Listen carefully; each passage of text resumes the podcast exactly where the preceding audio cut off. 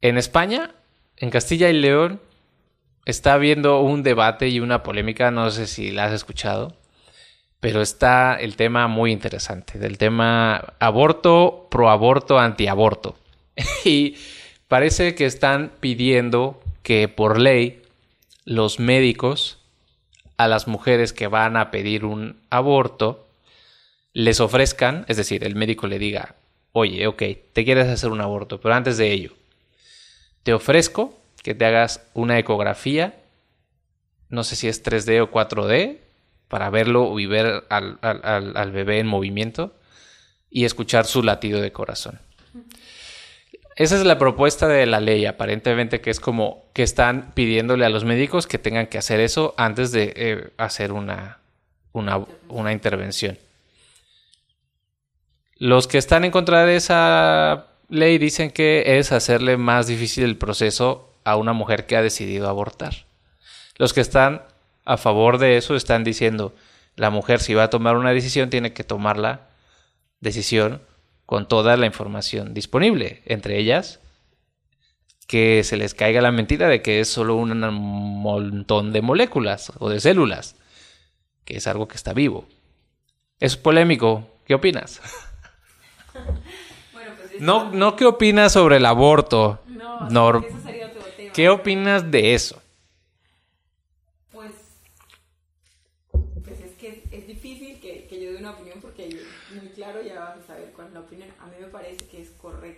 ¿Qué es correcto? Que, que la persona tome la decisión con toda la información. Ahora. Siempre puede negarse, ¿eh? Puede decir que no. Yo sé que también va a ser tormentoso, porque a ver, yo que soy mamá, solamente tú me dijiste eso y de una vez me dio como un sentimiento así porque me acordé de... No, sí, sí, es impensable. latidos que escuché, de verlo mover y, y o sea, siento como una cosa, debe ser difícil para una mujer que está súper determinada es vivir ese momento y podemos decir que va a ser hasta más traumático si decide aceptar aceptar el aborto, o sea, llevar a cabo el aborto, porque obviamente que no se le va a borrar eso que vea mm. de su mente, seguro lo va a tener ahí. Pero, pero creo que sí es importante porque yo soy del punto de vista que desde que se ha legalizado el aborto, eh, pues digamos que muchas cosas de las que son legales se normalizan. Se normalizan, se normalizan. Y entonces tú puedes ir y escuchar a un adolescente hablando del aborto como algo normal. Y no se, y no se, no se habla, no se tiene conocimiento de las implicaciones espirituales que eso va a tener en la vida y emocionales y demás. Y físicas. Y físicas. Entonces creo que eso, pues yo lo veo como una buena medida porque puede que que haga pensar a esta, a mamá. Puede que ese momento,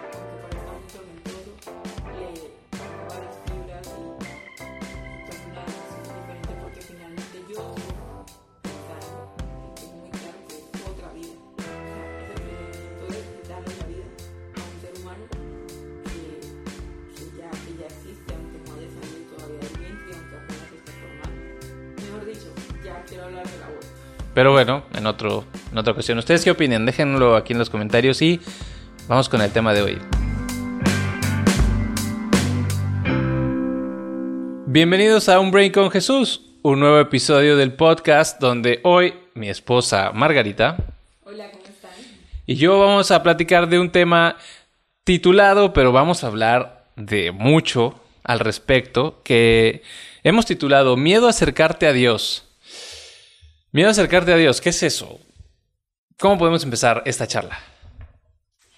Pues bueno, es que nos damos cuenta que a veces muchas personas pues no quieren acercarse, no quieren tener un compromiso con Dios, no quieren conocer de Dios y, como que nos podemos dar cuenta que, que ahí de fondo hay, hay, como una emoción de miedo. ¿Será que si voy cuando me invitan, me voy a ir a algo extraño o que, que, ¿Cómo, me van a... ¿Cómo surge? ¿Cómo surge esta idea de platicar? De nosotros. ¿Por qué hablar de esto? Precisamente de eso, porque sabemos que como hijos de Dios, como seguidores de Cristo, es súper importante que prediquemos su palabra, que le manifestemos a otras personas lo que Dios ha hecho en nuestra vida. pero es súper notorio que muchas personas ponen una barrera y yo creo que una de esas cosas es, es miedo a encontrarse con quién es Dios. No sé, ¿tú qué opinas? Pues creo que esto surge un poco porque lo hemos visto mucho. Tú dices, tenemos la obligación, el mandamiento de predicar el Evangelio, ¿no? A toda criatura. O sea, compartir lo que, lo que conocemos de Dios. Entre eso, pues es invitar a nuestros amigos, familiares y conocidos o no conocidos a que nos vayan a, que nos acompañen a, pues a un culto de adoración a Dios en, en las instalaciones, ¿no? Lo que llamamos iglesia. Y mucha gente dice, sí, sí, qué emoción, sí quiero ir, me, me, me, llama la atención, sí me gusta, gracias por invitarme. ¿Cuándo es? No, pues que el domingo a las 10, 11 de la mañana. Perfecto, vamos. Y se acerca el domingo y un día antes, ¿no? En la noche o en la tarde, ay, no, es que fíjate que surgió tal cosa o que me habló mi tío o mi primo y que tenemos que ir a no sé qué y perdóname, yo sí quería ir. Y realmente yo creo que eso no, pues, pues, pues nada, ¿no? No pasa nada, no, no, no hay necesidad de, de dar explicaciones de que no puedes ir, pues sí, siempre pasa. Pero siempre, siempre tienen una excusa para no ir y por eso yo digo que es miedo miedo de conocer a Dios. Bueno, ese es uno de los motivos, esa emoción. Porque, pues quizás, si tú vas a la, vas a la calle y le preguntas a una persona si cree en Dios, o sea, se cree saber quién es Dios. Te dirá no creo o sí creo, pero es algo cercano a todos. O sea, no hay alguien que no vaya a saber del término y del significado de Dios pero realmente sí lo conocen a fondo, si saben quién es Dios, no. Y el no conocer a Dios de muchas maneras, pues nos puede dar paso a eso, a tener miedo. Pero si vamos a la palabra de Dios, vamos a encontrar una cantidad de explicaciones que nos da la palabra de Dios de por qué las personas no se acercan de entrada a estas invitaciones. Y una de esas es que, pues hay ataduras, hay cosas que evitan que la persona vaya a escuchar, porque la palabra de Dios es viva y eficaz. Entonces el solo hecho de hacer el ejercicio de escuchar, eso ya está haciendo una obra en ti. Entonces, pues, eh, de pronto esto suena muy, extraño, pero hay una cantidad de, de fuerzas que van a evitar que una persona acepte la invitación y quiera ir a escuchar, porque pues un alma que se dispone y va y escucha, puede encontrar ese momento, esa conexión para aceptar a Dios. Y Dios. ¿Qué es Dios? ¿O por qué? ¿Cuál es el concepto que tiene la gente? Esa es la pregunta correcta. El concepto que tiene la gente de Dios. ¿Por qué? Pero es que eso muy profundo. No, no, no, no, no, no es tan complicado. Pero quiero decir, lo que tú estás diciendo es, es, muy, es muy cierto. O sea, que la gente, tú vas a la, en la calle y le preguntas, oye, ¿tú crees en Dios? No te van a decir qué es eso. No te van a decir, ¿qué es Dios? Te van a decir, no creo o sí creo. ¿no? Yo considero que la gran mayoría, aplicando una regla bien común del 80-20, yo considero que el 80% de las personas te van a decir que sí creen en algo, ¿no? Muchos te dirán que Dios, muchos te dirán que algo, algo más allá, algo superior, una fuerza superior, la madre naturaleza, lo que sea. Y por ahí va el asunto. Es, hay un montón de gente, mucha gente, la mayoría quizás, están buscando esta idea de la espiritualidad. Y vamos a hablar de la espiritualidad están buscando esta idea de la espiritualidad. Y yo platicaba con una amiga, que una hermana, ¿no? Una hermana en Cristo, me platicaba que ella tiene una amiga que no cree en Dios, que no cree en el cristianismo, no cree en Dios. Bueno, sí cree en Dios, pero no es cristiana. Cree que algo es Dios. Pero que vio en internet, que vio en TikTok, una receta para hacer traer suerte al 2023, que es comprar incienso de no sé qué cosa y hacer en una veladora con agua de no sé qué, ¿sabes? Y esta amiga le decía, y hay que hacer una, un rezo con Dios y echar incienso por toda la casa y así voy a tener suerte en el año. Pero a esa misma persona tú la invitas a, una, a un culto en la iglesia y no va a ir. ¿Por qué sí creer en, el incienso? ¿Por qué sí pensar que existen eh, las, no sé, los colguijos, ¿no? O estas cosas de atrapasueños que también son como muy populares o las hojas de no sé qué, ni sé, ni sé qué usan. ¿Por qué creer en esas cosas que son tangibles, ¿no? O sea, el, el, el, incienso y la mirra y el agüita del tal son tangibles. ¿Por qué creer en eso y no buscar la verdadera, real fuente que es Dios?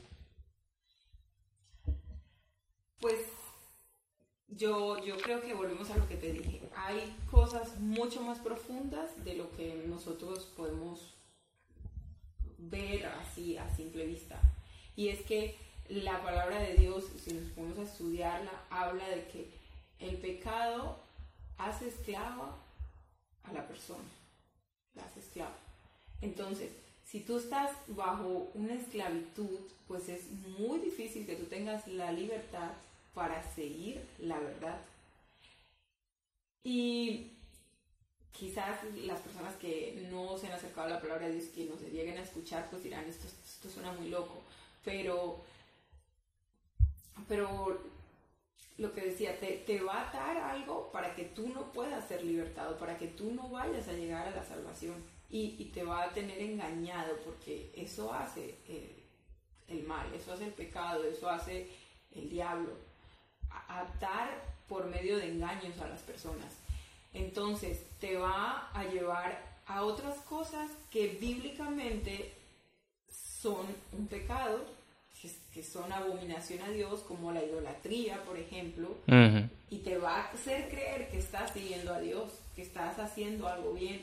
Claro, porque ese, ese es el objetivo del diablo, dice la palabra de Dios, que vino a hurtar, a robar. O sea, por ningún motivo deben llegar las personas a la verdad, que es a Dios. Entonces, si yo tengo una persona engañada en, la idolatría, por ejemplo, y la idolatría no estoy hablando solamente de, imágenes, también estoy hablando de cosas como lo que tú estás diciendo. Si yo pongo toda mi fe y mi adoración en el universo y en la luz, yo no sé qué, eso es una idolatría. Pues ahí me va a tener engañada y no voy a llegar a la verdad. Entonces, por eso es tan importante que nosotros, que conocemos la palabra de Dios, que es la verdad, pues la hablemos, la prediquemos, porque habrá alguno que escuchará atentamente y la palabra hará ese trabajo que es limpiar, limpiar de todas esas cosas que, traemos ahí atadas, que no, que no nos dejan avanzar en ese proceso de conocer a Dios. Mira, dice la palabra de Dios en, en Juan 8:34, y esto lo dijo nuestro mismo Dios, lo dijo Jesús. Ciertamente les aseguro que todo el que peca, esclavo, es esclavo del pecado. El pecado nos va amarrando como si fuera una cuerda y no nos deja acercar a Dios. ¿Y qué es el pecado? Pues todas estas cosas que, son desagradables a Dios y que ya hemos hecho como prácticas del día a día. Em, no sé, ¿tú qué crees? Pues sí, el pecado te engaña, ¿no? Entonces tú es como, no sé, yo me acuerdo que en la secundaria o en la primaria, no sé, en los noventas, dos miles, se hablaba mucho de esta idea de, de tener un pacto con el, con el diablo.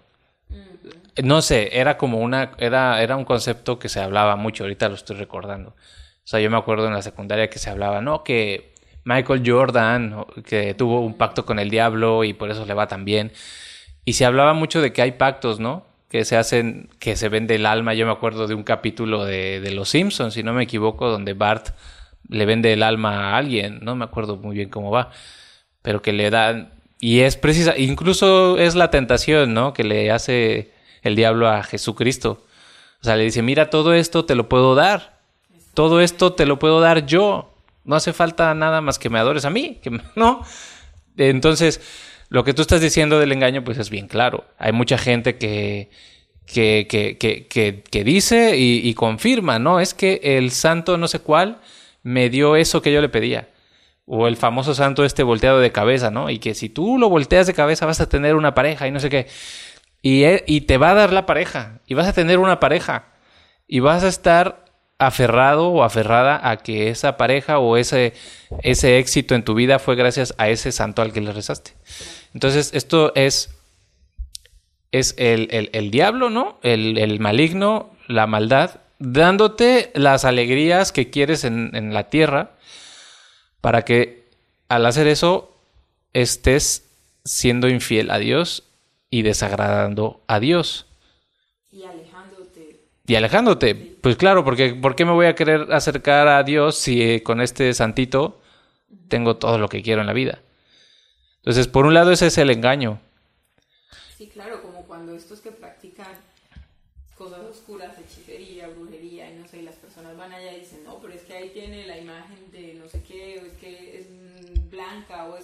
ponen una cantidad de cosas, engaños que se quiere hacer el ser humano para justificar el querer acercarse a Dios de la manera que considera que debe hacerse. Y así Ah, los seres humanos para allá va. para muchas cosas. Querer tener la razón y querer acercarnos a Dios como nosotros queremos. Sí, sí. Realmente la palabra de Dios, por eso que yo creo que por eso fue uno de los motivos por los que el Señor dijo, pues hay que dejar esto escrito, porque es que los seres humanos queremos hacer las cosas como nos parece, y así no es con Dios.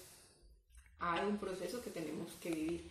Y quizás ese proceso es el que también le produce miedo a muchas personas. Eso es. No solo proceso, normas que tenemos que acatar, ¿no? Exacto. Por las cuales vivir y, por- y eso es lo que, lo, que, lo que te iba a decir. Ahora bien, sabes que existe Dios, crees en que hay algo más, pero no quiero hacer lo que dice, lo que dice Dios que tengo que hacer. Es- es- eso también pasa porque también creemos que el acercarnos a Dios va a ser por nuestras propias fuerzas y lo que Dios nos pide a nosotros es decisión, pero el resto lo hace Él. Que obviamente vamos a tener, o sea, decisión a qué? A elegirlo a Él, decisión a qué? A darle muerte a nuestros propios deseos, decisión a qué? A hacer lo que, lo que Él quiere que nosotros hagamos. Pero te aseguro que cuando tomamos este camino nos vamos dando cuenta que no es difícil. O sea, que yo dejo de hacer X cantidad de cosas que no iban, que estaban en contra de lo que Dios estableció, Mm. pero no estoy torturándome y lo, lo quiero hacer. lo- no, porque es que yo de verdad creí en Dios y tomé la decisión y Dios empieza a obrar. ¿Por qué? Porque Él, él es amor, porque Él es paz, porque Él es paciencia. Empieza a orar para que todas las cosas se vayan dando a nosotros cuando hay determinación, cuando hay esa decisión de seguirle. La única decisión que se debe tomar es conocerlo, acercarte Sí, y, y, y Él hace el resto. sí, Él hace el resto. Obviamente que sí tenemos que hacer una, una cantidad de cosas. Ajá. Porque, pues claro, o sea, hay una parte, hay una parte de trabajo nuestra, como todo, pero, pero no es, no es una, el, el vivir una vida cristiana como la palabra de Dios lo establece, como, a Dios, como Dios lo dejó, no es una vida No es una tortura. es una vida de gozo, porque la palabra de Dios dice que, que Dios da el gozo de la salvación, el gozo de sentirnos libres y no es esa libertad de las tendencias del mundo de que yo hago lo que yo quiera porque re- realmente esa libertad nadie la tiene. Algunas cosas tendrás que cumplir. Y esa libertad no llena. Mm, Exacto. Esa libertad de hacer lo que quieres De no llena. estar atado por el pecado, esa libertad solamente la da Dios. Y eso, por ejemplo, lo dice Gálatas 5.1, que dice el apóstol Pablo. Cristo nos libertó para que vivamos en libertad. Por lo tanto, manténganse firmes y no se sometan nuevamente al yugo de la esclavitud. Someterse al yugo de la esclavitud es esa, es someterte al pecado. Y cuando te sometes a ese pecado, tu vida no tiene gozo. En tu vida llegan situaciones difíciles y Ujú. peleas con tus fuerzas y con tus fuerzas te vas a caer. Con tus fuerzas te vas a caer. Pero si tenemos a Dios, en nuestro corazón está el gozo que da Él, está la paz que da Él. Entonces yo siento que esa es una de las situaciones del miedo.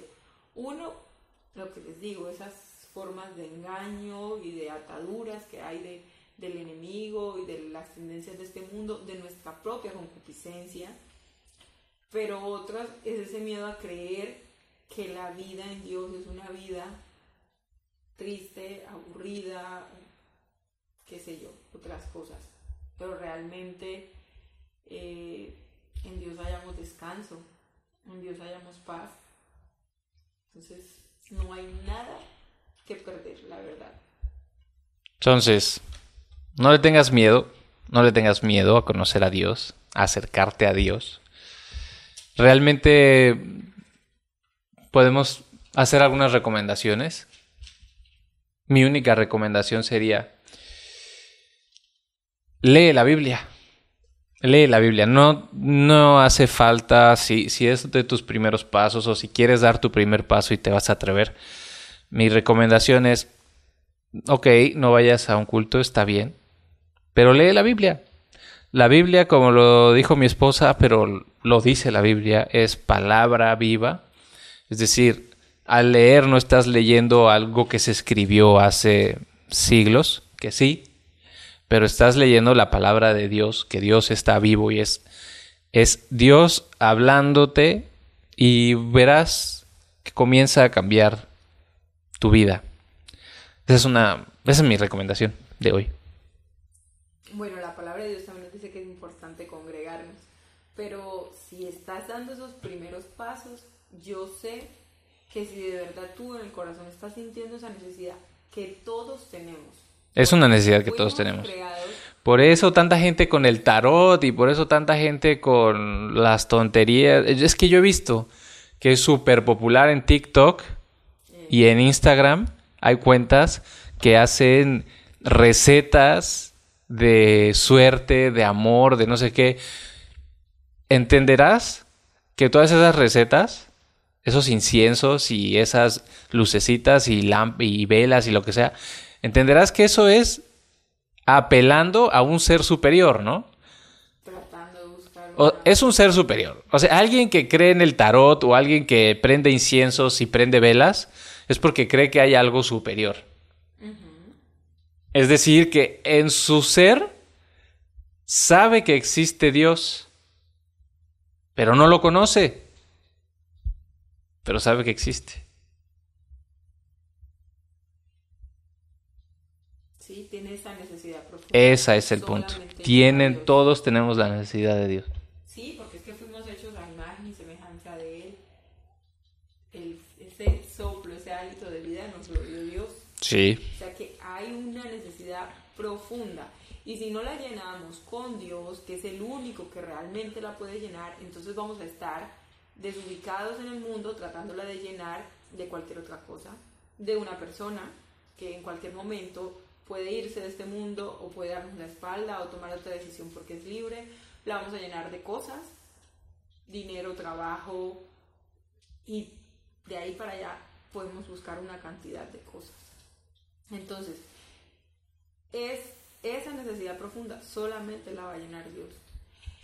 Y si tú estás sintiendo esa necesidad profunda, que de pronto en tu vida parece que todo está bien, pero realmente no estás lleno, esa necesidad tiene un nombre, esa necesidad es Dios y van a haber un montón de obstáculos para que tú no llegues o para que tú te engañes con otras cosas que no son reales. ¿Cómo vas a saber cuál es la verdad? Buscan en la palabra de Dios. Eso es lo primero, que empieces a leer la palabra de Dios y, a decirle a Dios que lo necesitas, que, te abra esa, eh, esa oportunidad, que te, que te ayude a vencer miedo, ataduras, todas las cosas que no quieran que se acerquen la persona a Dios. Pero sí, si me escuchas y tienes esa necesidad que no sabes qué es ni cómo ponerle nombre, es la necesidad de Dios. La necesidad de Dios. Pues bueno, amor, aquí cerramos. Sí, no sé si dimos muchas vueltas, pero bueno, este escríbanos si, si tienen preguntas este es un proceso en el que nosotros también estamos aprendiendo, o sea, no, somos los que más conocimiento tengamos, también queremos aprender, estamos perfeccionándonos también en Dios, pero sí tenemos ese deseo de transmitir lo que Dios ha hecho en nuestra vida, porque tenemos todo, todo, todo para testificar de lo que ha hecho en nuestra vida. Y para, para cumplir también lo que su palabra dice, predicar su evangelio, hablar de él. Y qué importante que se abran también espacios en las redes para hablar de Dios y no de, de otras cosas. Y no de basura. Que no, sí, que no edifican, que, que no hacen nada. Así es, entonces amigos, amigas, hermanos, hermanas, en la descripción del video está el correo electrónico, contáctenos, nos podemos ahí echar una platicada y pues nada más, les agradezco yo personalmente y que Dios les bendiga.